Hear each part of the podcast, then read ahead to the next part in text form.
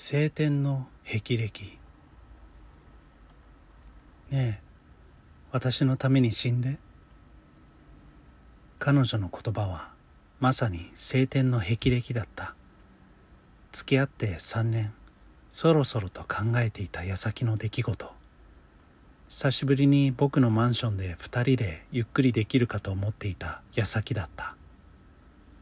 彼女の真意は全くわからなかった。だから何も答えられず固まるしかなかった。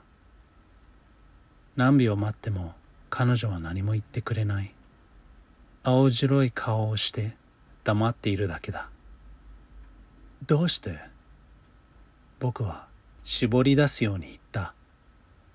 彼女は少し思案してから答えた。実はね私もう死んでるの。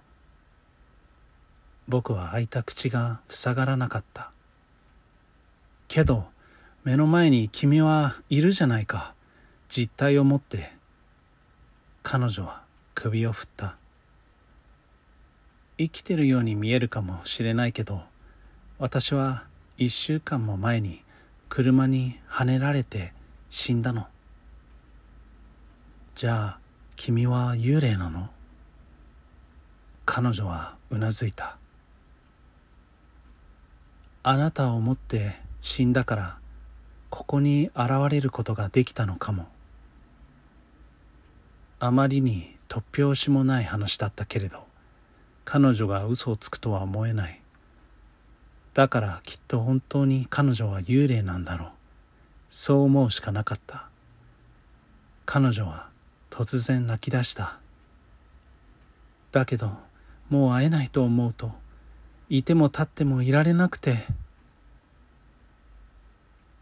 僕が死ねば一緒にいられると思ったんだね。ごめんなさい。私なんてわがままを。わがままなんかじゃないよ。むしろ嬉しいよ。そうだとも。こんな素敵な話はないではないか。今まで人間関係では苦労ばかりだった。そんな僕の前に現れた救世主のような女性とずっと一緒にいられるんだ。僕に迷いなんてなかった。悲しませる家族もいない。待っててすぐに行くから。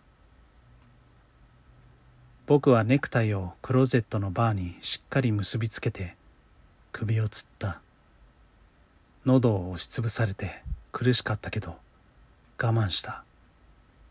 視界が真っ白になって僕の意識は落ちた。彼が首をつった。初めは苦しそうだったけど最後は恍惚とした表情をしていた。あははは。笑いが止まらなかった。まさかこんな子供騙しを信じるなんてバカには見えなかったけど愛は盲目ということなのだろうか。騙しのレパートリーに加えてもいいかもしれない。身寄りのない男。事実結婚状態。男が溜め込んでいた貯金は全て私のものだ。あとは私の痕跡を消して早めにこのマンションから退散しないと。警察にあらぬ疑いをかけられたらたまったもんじゃない。私は手早く身支度をして玄関に向かった。ヒールを履いて鍵を開けてノブをひねった。けどいくら力を入れてもノブが動かない。何かつっかえているのだろうか。びくともしない。その時背後に気配を感じた。振り返ると窒息死して赤黒い顔をした彼が立っていた。彼はニヤッと笑っていた。これでずっと一緒だね。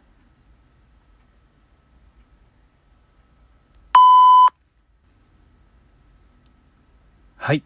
今回もありがとうございました。晴天の霹靂。どうでしたか？皆様の意見や感想質問などはツイッターでハッシュタグシャープあれこわでツイートしてください。カタカナであれこわではでは Thanks for listening また。